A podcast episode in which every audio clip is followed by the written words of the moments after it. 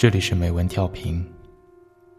当文字遇上声音，给你不一样的精彩。我是主播红钱。今天为大家带来的文章是：他为他终身未娶，倾世之恋。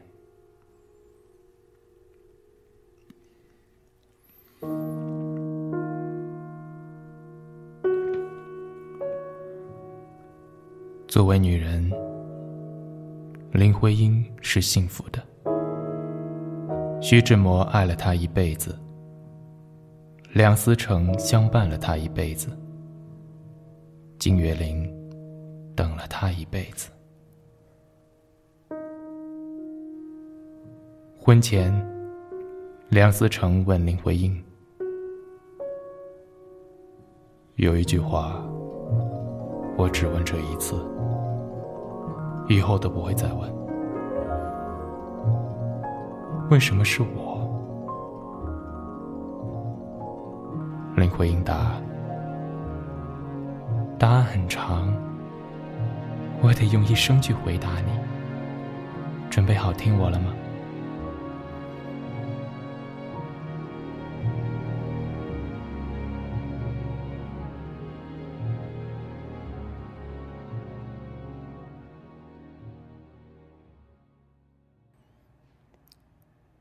婚后，梁思成诙谐的对朋友说：“中国有句俗话，文章是自己的好，老婆是人家的好。可是对我来说是，老婆是自己的好，文章是老婆的好。”一天，梁思成从外地回来，林徽因很沮丧的告诉他：“我苦恼极了。”因为我同时爱上了两个人，不知道怎么办才好。梁思成听了以后非常震惊，一种无法形容的痛苦笼罩了他。经过一夜的思想斗争，虽然自己痛苦，但想到另一个男人的长处，他毅然告诉林徽因：“你是自由的，如果你选择了金岳霖。”我祝你们永远幸福。而林徽因不仅没有离开他，反而感动万分的对梁思成说了一句能让世上所有男人都无法拒绝的话：“你给了我生命中不能承受之重，我将用我一生来偿还。”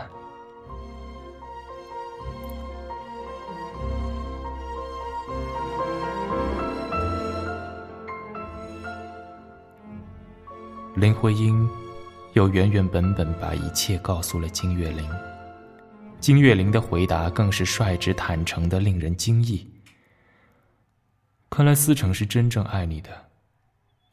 我不能去伤害一个真正爱你的人。我应该退出。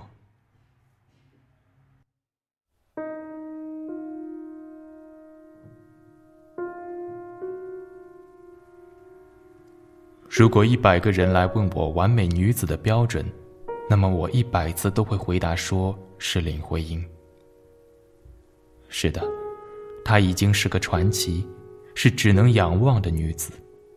她早已隔着如许烟波岁月，隔着那些男子的深情，美成书页中的一个剪影。所有人都知道她和徐志摩的故事，他为她写下那样的诗句，可是最后。他还是没有选择他。可是，比起徐志摩那样激烈的爱，金岳霖的脉脉深情更令人动容。汪曾祺写过一篇《金岳霖先生》，其中有个这样的细节，说是林徽因去世多年，金先生忽有一天郑重其事地邀请一些至交好友到北京饭店赴宴，众人大惑不解。开席前，他宣布说：“今天是林徽因的生日。”顿时举座感叹唏嘘。他为了她终生未娶，因为在他心中，世上已无人可以取代她。即使多年后，当他已是八十岁高龄，年少时的旖旎岁月已经过去近半个世纪。可当有人拿来一张他从未见过的林徽因的照片，来请他辨别拍照的时间地点的时候，他仍然会凝视良久，嘴角渐渐往下弯，像是要哭的样子。喉头微微动着，像有千言万语哽在那儿。最后，还是一言未发，紧紧捏着照片，生怕影中人飞走似的。许久，才抬起头，像小孩求情似的对别人说：“给我吧。”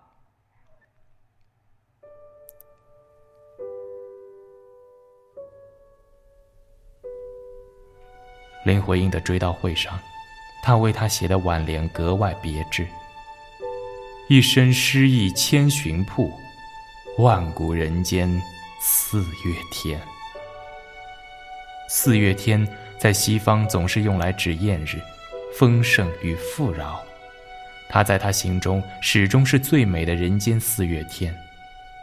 他还记得当时的情景，他跟人说，追悼会是在贤良寺举行。那一天，他的眼泪就没停过。他渐渐说着，声音渐渐低下去，仿佛一本书。慢慢翻到最后一页，有人央求他给林的诗集再版写一些话。他想了很久，面容上掠过很多神色，仿佛一时间想起许多事情。但最终，他仍然摇摇头，一字一顿地说：“我所有的话都应当同他自己说。”我不能说。他停一下，又继续说：“我没有机会同他自己说的话，我不愿说，也不愿有这种话。”他说完，闭上眼睛，垂下头，沉默了。多年前，我读到这样的话语。一刹那哽咽。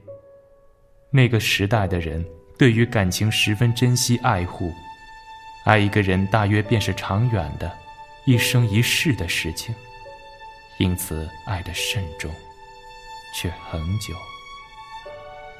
他从来没对他说过要爱他一辈子，也没说过要等他。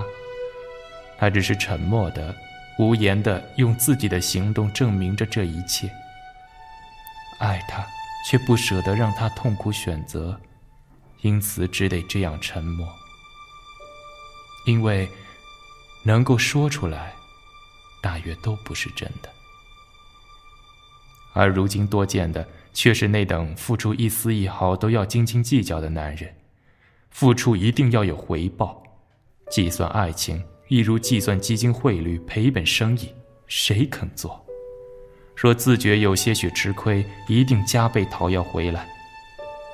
面对这样可怕的现实，再看看二十世纪三十年代的时候那样动人心魄、长远的爱，真是让人心灰意冷。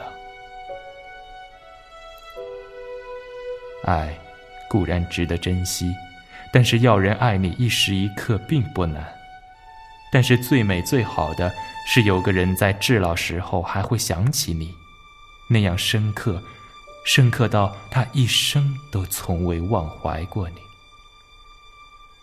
他会想起你年少时的容颜，在他心中，你永远都是十七岁那个穿白衣裳的小仙子。他会想到嘴边不自觉的轻轻微笑起来，叹息的说：“他呀。”之后便是沉默。沉默之下。原本是有千言万语，可是已经不必说了。那样的你，在那样的他心中，便是独一无二的万古人间四月天了。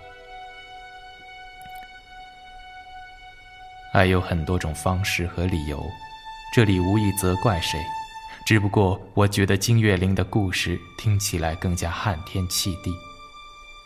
金岳霖为林徽因终身未娶，长期比邻而居，还协调他们夫妻间的矛盾。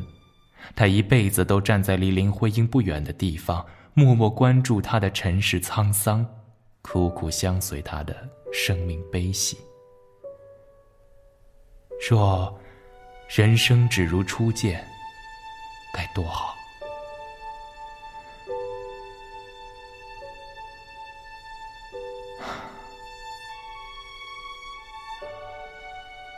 梁思成一家跟金岳霖相处融洽，临死前，他还和林徽因、梁思成的儿子梁从诫生活在一起，他们称他金爸，对他行尊父之礼。而他去世后，也和林徽因葬在同一处公墓，像生前一样做敬灵。这就是那个时代的君子，那个时代的。爱情。